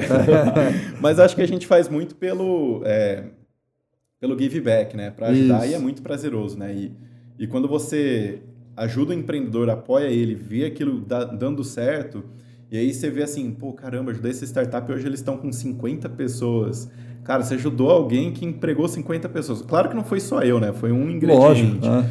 Mas é algo muito recompensador e que eu gosto pra caramba, assim, também. Não, você estava falando sobre alguns pontos, cara, eu acho é, impressionante como algumas dificuldades realmente, sabe? A gente acha que ah, é só no meu mercado, mas serve para todo mundo. É, teve uma questão interessante que é, por exemplo, contratação, né, cara? Hoje a gente sabe que é um gargalo de fato, cara. Não é fácil você encontrar os profissionais, até porque a gente vive num cenário, agora o dólar deu uma baixada, mas a gente vive um cenário de dólar quase batendo seis reais e os principais profissionais hoje em dia a, com- a competição é global, né? Você para para pensar em dev e tal, É, cara, os nossa. caras, cara, é impossível você arranjar. É. O programador está sendo é, contratado à tapa pelas empresas, né? E, e assim, quando a gente fala de startup, as startups hoje têm uma pegada muito forte de tecnologia. São, como você falou, é tudo tech no final, né? Então é tudo código, né? Co- Como é que é o desafio hoje para contratar um dev, cara? Você contrata o cara júnior, vai treinando e reza para ele não sair? É, Como é que faz, cara? Isso é um fator crítico mesmo, né? O, o que eu acho que assim bacana só antes de entrar nesse ponto, acho que o, o termo startup ele era, ele podia ser usado em qualquer indústria, né? Tipo é uma expressão em inglês para começo de um negócio. Uhum. A agência poderia usar, acho que é, é que o, a- as empresas de tecnologia emergente se apropriaram desse termo. É verdade, né? Virou o termo, né? Mas, enfim. É, acho que assim, esse é o principal fator de uma startup não conseguir captar dinheiro. A tecnologia é terceirizada, é alguma software house, não tem dev suficiente, não consegue.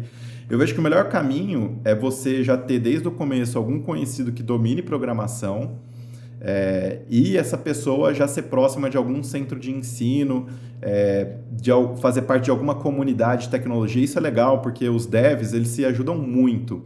E geralmente um bom dev, ele não é um dev que sabe de tudo, ele sabe onde encontrar as coisas.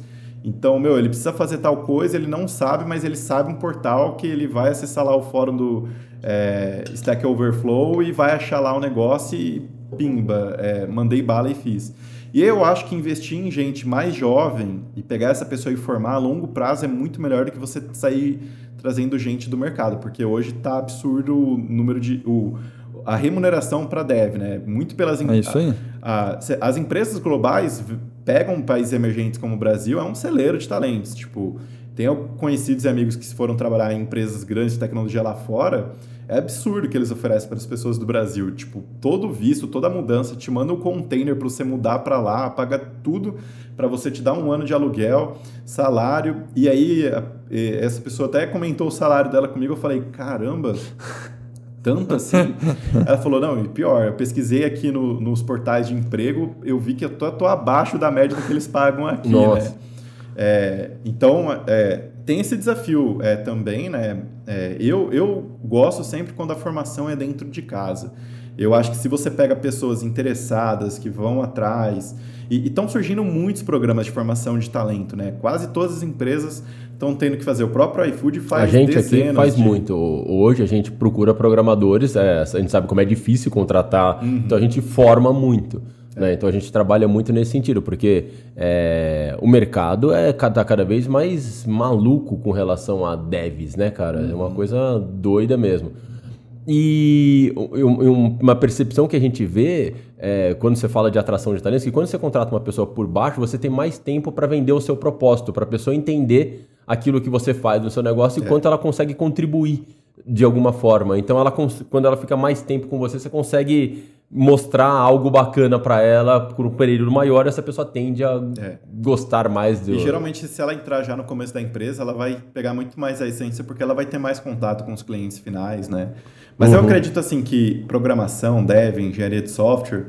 É, uma vez eu vi uma pessoa falando que é tipo datilografia, tipo, ah, hoje é bonito, todo mundo tem que aprender, pegar e fazer o curso lá para codar, etc. Mas eu acho que o futuro vão ter muitas, já tem hoje muita, mas vão ter cada vez mais ferramentas low code ou no code, que você não vai precisar manjar muito de, do código da programação.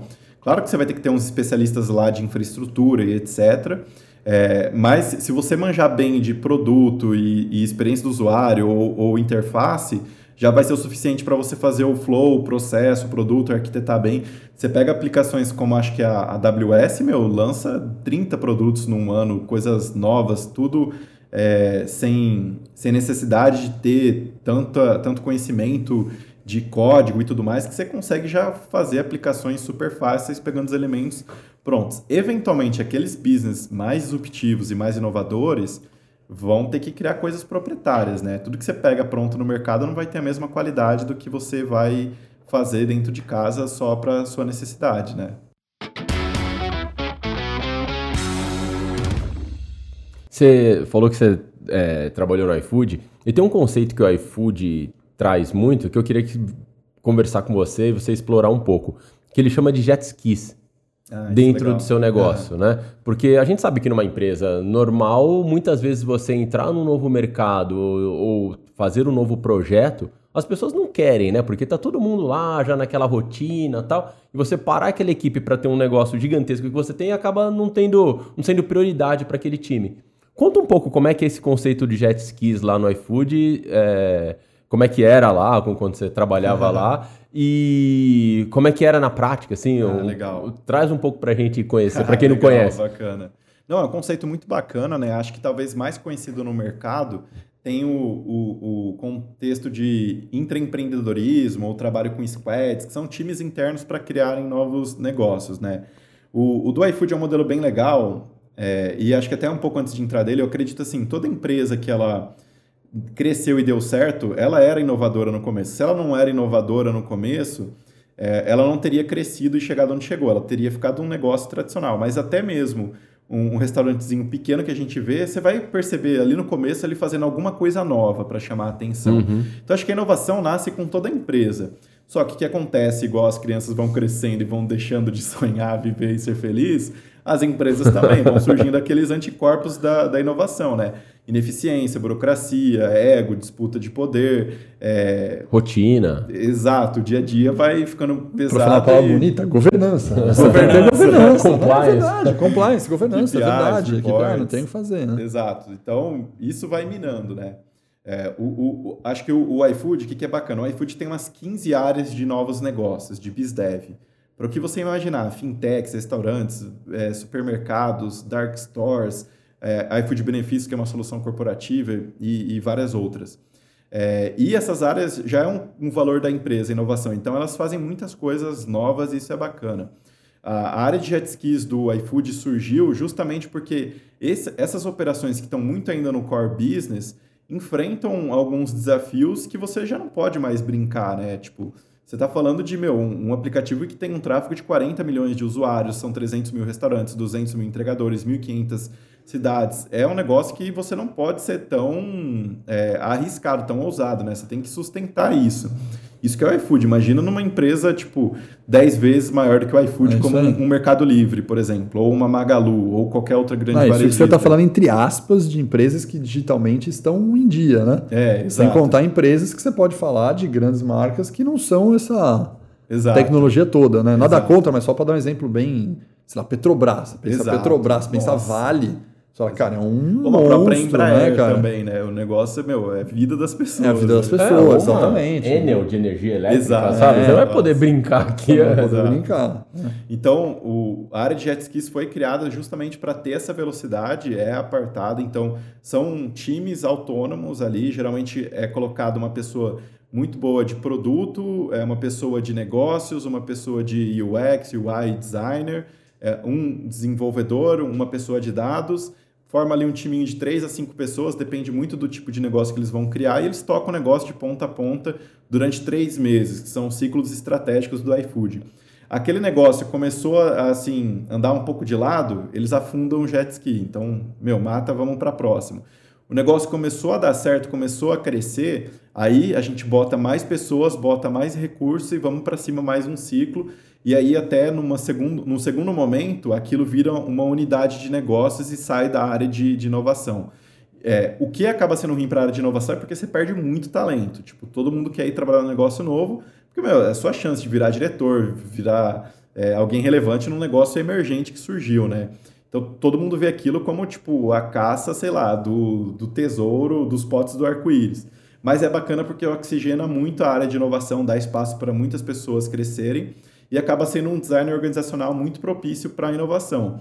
Dia a dia desses jet skis, meu, é só porrada, é um caos, assim, é tipo, é tudo desestruturado, desorganizado.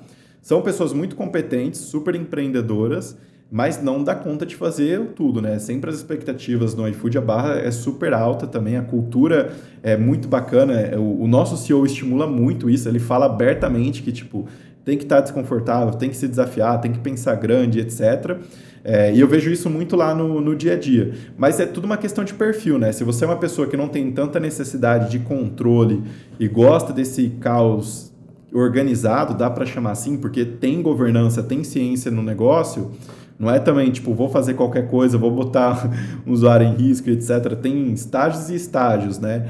É, acaba sendo uma opção muito interessante de intraempreender dentro de uma corporação. Mas você é um cara né? que se considera um cara que mais control, mais organizado ou você acha que você trabalharia nesse perfil? Se eu fosse colocar você como ah, perfil? Não, eu sou extremamente organizado. Eu empreender, eu brinco, não seria para mim. Eu prefiro ser muito mais o dono do estádio, do entretenimento e do show cuidar do campo do que ser o jogador que está lá. E eu sempre respondi isso com uma grande clareza. É, até porque quando eu fui começar minha carreira, eu tive essa opção. Eu vou para uma startup, eu trabalho tipo numa aceleradora. Eu preferi ir para uma aceleradora porque eu achei que meu impacto poderia ser muito maior. Meu, em vez de eu estar só numa startup aqui empregando 50 pessoas, vou estar aqui numa aceleradora que tem 200, pessoas, 200 startups e emprega 2 mil é, pessoas. Então eu sempre tive essa visão mais de ecossistema. No iFood eu trabalhava num programa de novos negócios que tinham é, 50 parcerias também para ajudar o, os restaurantes. Agora eles já estão com quase 50. Mas eu me vejo muito mais como um construtor de ecossistema e, e comunidade. Eu gosto muito assim de ter um trabalho impossível para fazer. Meu, você acha que eu vou conseguir ajudar 500 startups que estão no Cubo? É impossível ajudar 400 startups, por exemplo. Não tem como. Mas vamos bolar alavancas e formas de conseguir fazer isso de um, de um formato organizado, que seja efetivo, tenha profundidade, tenha qualidade e minimamente mais estruturado, mas tão, muito caos não, não pega. A Fer fala que é porque eu sou virginiano, né? Tem, mas eu não manjo Ela vai pro lado esotérico. É. mais sistemático, né? É... Cara, eu trouxe um, a gente tem um presente para você aqui, ó. Ah, porque legal. eu tô vestido de live aqui, você vai ficar uniformizado ah, também boa. aqui, de liver aqui. Vamos ver se a Isa trouxe o tamanho certo. Acho que G, é, né, cara? G, GG, Mas G é um, é um desafio bom para emagrecer. Ah, não, qualquer coisa temos uma GG Boa. ali também, senão, mas também estamos demais. Mas agora, a gente, para terminar, a gente tem algumas frases, algumas perguntas aqui que a gente faz meio que padrão para todo uhum. mundo para entender um pouco um perfil. Eu queria que você citasse para a gente uma frase de impacto que ao longo da sua carreira te marcou, sabe? Que você lembra agora, sabe? Uma frase que te fala, cara, essa frase aqui anda comigo. Legal. Cara, teve uma, o pessoal da faculdade vai me zoar, mas a professora de comunicação na época, ou jornalismo, mandou a gente ler um livro, e nesse livro tinha uma frase que era: Nunca perca a chance de ser incrível. Isso me marcou muito, essa frase, porque toda vez que eu fecho um ciclo, seja quando eu fui presidente da Brasil Júnior, seja quando eu saí da Ace, quando eu saí agora do iFood, cara, assim, é, centenas de pessoas me mandando mensagem, pô, parabéns, valeu, vamos sentir sua falta, vai deixar saudade. As pessoas ficam assim, caramba, você saiu da Brasil Júnior, caramba, você saiu da Ace, agora do iFood, caramba, você saiu do iFood. Então acho que essa frase sempre, tipo, mexeu muito comigo, que é, meu, fazer um, um trabalho bom pra caramba. Eu sempre fui muito é, comprometido e engajado com o que eu fiz. Eu acho que tem um, um livro que eu li que me marcou muito que chama Skin in the Game, que é do Taleb, o mesmo legal. autor lá do do Antifrágil, Cisne Negro, e eu, eu, acho que essa não é a obra mais conhecida dele. Mas foi uma que me marcou muito. E eu, eu cara, eu me considero assim, meu, eu tô indo pro Cubo agora, pode ter certeza, minha cor favorita vai ser laranjas, pá, até tá o cabelo um dia eu pinto de laranja. Eu sou muito envolvido e comprometido com o que é, eu faço. E, e essa frase, sempre que eu termino um ciclo, eu falo, cara, que legal, tipo, tanta gente dando feedback e reconhecimento, acho que é porque eu fiz alguma coisa legal aqui. Então essa é uma da, assim, a minha favorita. Você sabe que tem um skin the game na prática, né? Que oh, eu tenho um logo da live tatuado até no... é, é muito louco. Mas, é, e se você tivesse que citar um conselho que você recebeu ao longo da sua carreira, assim, que de alguma forma também te marcou, sabe? Uhum. Qual que seria? Ah, legal. Cara, um conselho que, que eu vejo, as pessoas às vezes. É, eu, eu, Andrei, tenho quatro anos de carreira formal. Eu fiquei seis anos em empresa júnior e depois eu comecei os quatro, né? As pessoas vêm de fora assim, caramba, só faz quatro anos que você trabalha. E eu, e eu cresci muito rápido, assim, na, na minha carreira ali. Tipo, comparar com o meu salário de estagiário com o que eu ganho agora, quase 20 vezes cresceu e, meu, fui de estagiário a gerente super rápido, assim. É, e as pessoas falam, pô, mas você teve sorte e tal. Como é que foi? Claro que eu tive muitos privilégios e oportunidades, mas eu sempre fui uma pessoa que estudou e se preparou muito. E aí tem um outro livro, que é aquele. Eu, esse eu esqueci, que é um pouco mais antiguinho, que fala aquele conceito das 10 mil horas. Não sei se já ouviram falar é, isso. É, uhum. é, para você se tornar proficiente bom em alguma coisa, você precisa de 10 mil horas de prática. Exato. E alguém vem falar, pô, tô querendo mudar de vida e tal, o que, que eu posso fazer aqui para mudar, para conseguir alguma coisa mês que vem? Às vezes eu dou risada, porque eu falo assim, cara, se eu fosse falar o que me trouxe aqui hoje, foram decisões de 10 anos lá atrás que eu tive consistência e me geraram essas 10 mil horas de ofício, de treinamento. No final do dia, tipo, a empresa júnior, meu, era gerir pessoas, gerir projetos, captar dinheiro, vender, fazer tudo, evento, etc. Me formou um Andrei profissional. Fui para Ace, meu, conexões, BizDev, gerir projeto, atender cliente, venda é, conteúdo, mentoria, beleza. iFood, mesma coisa, conexão, aí é, foi uma experiência um pouco mais executiva e empresarial do que, por exemplo, lá da que era muito no ecossistema. E isso tudo formou o Andrei que é hoje. Então, acho que é essa questão de você nunca olhar o seu é, próximo passo nessa visão míope só do agora, mas, meu, que, que eu tenho que fazer para conseguir 10 mil horas de excelência no que eu faço, né? Porque muita gente que acha que, meu, vai conseguir ter êxito numa coisa de um dia para o outro, né? Você vai, sei lá, começar a mexer com tráfego, você já vai mandar bem agora. Não, é, provavelmente sua primeira experiência vai dar muito errado. E aí vai ser na próxima, na próxima, você vai melhorando e com o tempo, consistência, entendendo os seus pontos fortes, você vai fazer a diferença, né? Então acho que o resumo, a frase aí que eu, que eu acho que me marca muito é saiba o que você gosta e vai buscar suas 10 mil horas, que com certeza você vai ter êxito no que você quiser. É, eu gosto de falar que é encontrar o seu nicho, sabe?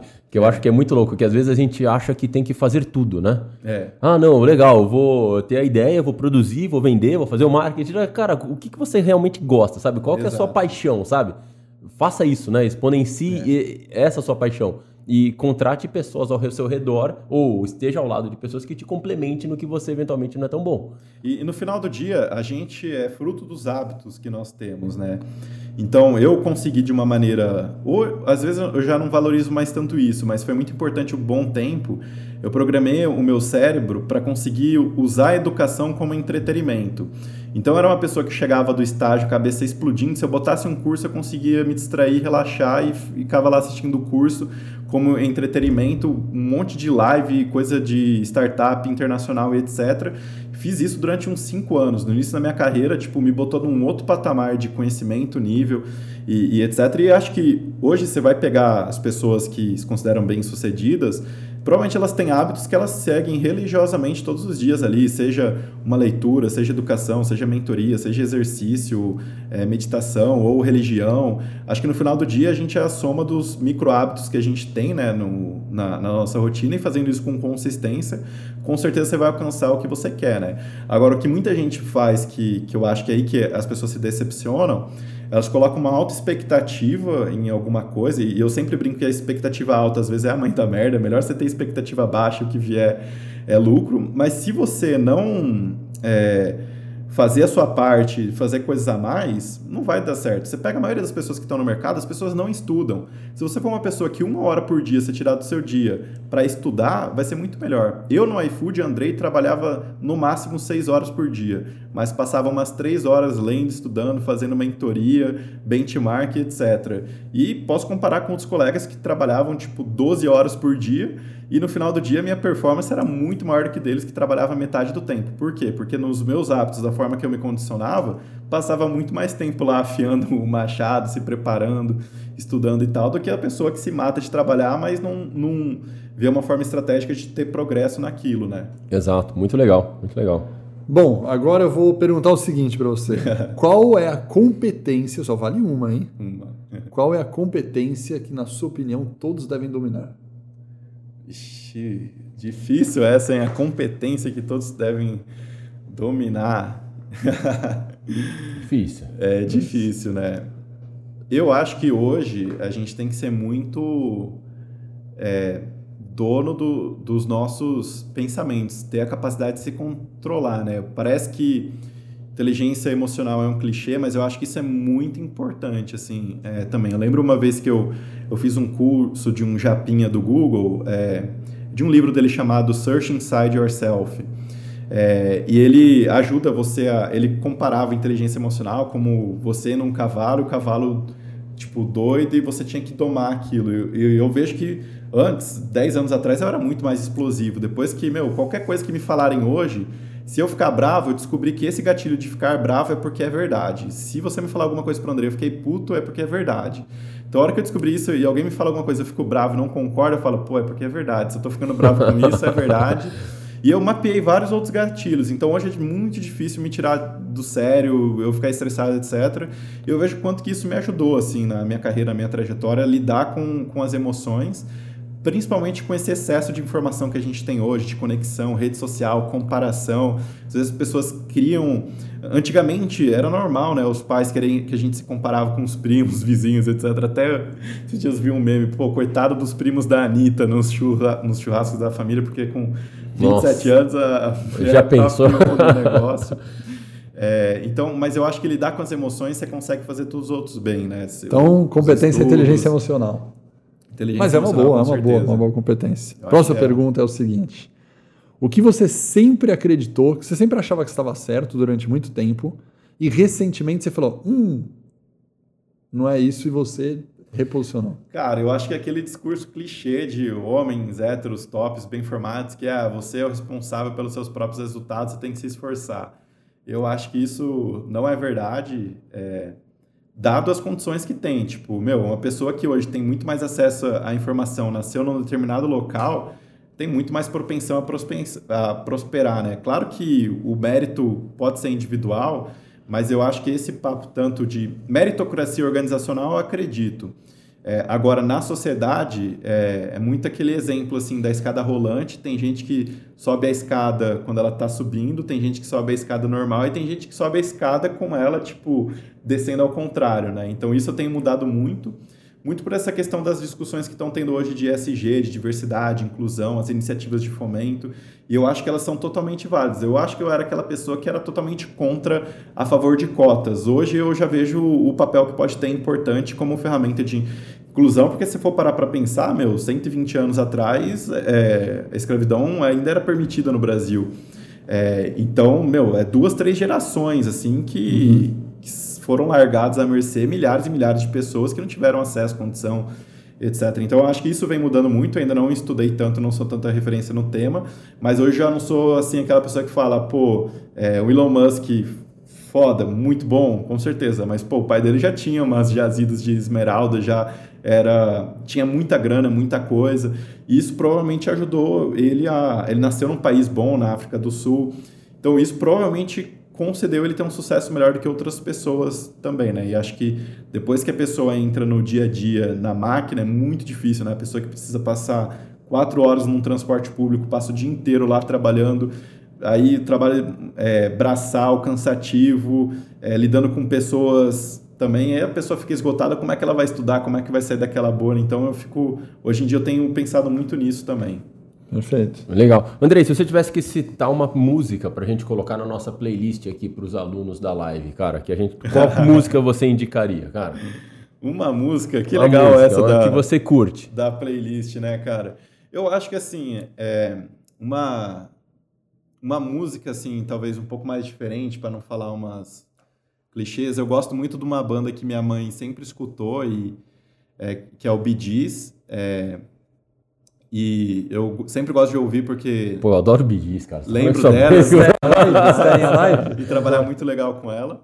Mas tem uma música que eu acho muito bonita deles, talvez é um pouco triste, mas é que chama I Started a Joke. Puta, eu adoro essa música. Eu mano. acho ela muito boa. E, tipo, ele fala, pô, eu comecei uma brincadeira, uma piada, e todo mundo começou a rir, as pessoas não viram que eu tava morrendo.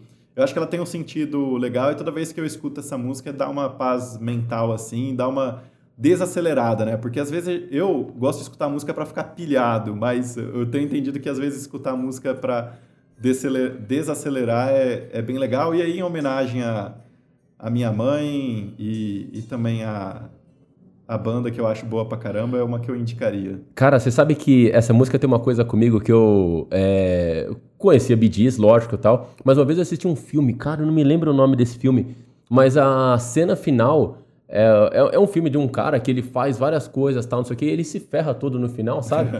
Aí ele tá saindo assim, e é muito louco a cena, sabe? Ele fala, puta, cara, eu perdi tudo, perdi tudo que eu tinha tal. E aí a última cena ele tira um boné do bolso, assim, sabe? Um bonézinho todo dobrado da calça jeans, ele tira isso daqui, aí começa a tocar essa música, e ele numa estrada indo embora, e começa, I started a joke.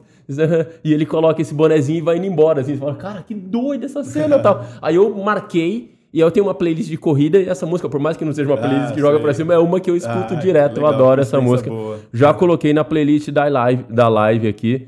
De verdade, Andrei. Obrigado pelo bate-papo, cara. Boa, Foi show de, bola. show de bola. A gente já voou. Puta, ó, falei que a gente passa o tempo. ó, já passamos mais de uma hora aí por longe. A gente viaja no nosso bate-papo aqui e vai é. De verdade. Andrei, quem quiser bater um papo contigo, eu posso colocar seu LinkedIn aqui embaixo para a galera claro, te chamar lá? pode, super acessível no LinkedIn, Insta, só dá um toque que a gente pode conversar mais à vontade. Então, quem quiser falar um pouco sobre esse mundo de startups, quiser trocar uma ideia com o Andrei, o link está aqui na descrição, galera. Segue ele lá. O nosso LinkedIn também está aqui para quem quiser bater um papo conosco. Chama lá, quem quiser te chamar dicas de pessoas entrevistados bacanas para a gente trocar a nossa ideia aqui. Tamo lá, né, Nax? Tamo lá. Galera, de verdade, brigadão. Pessoal, um abraço, até a próxima, tamo junto.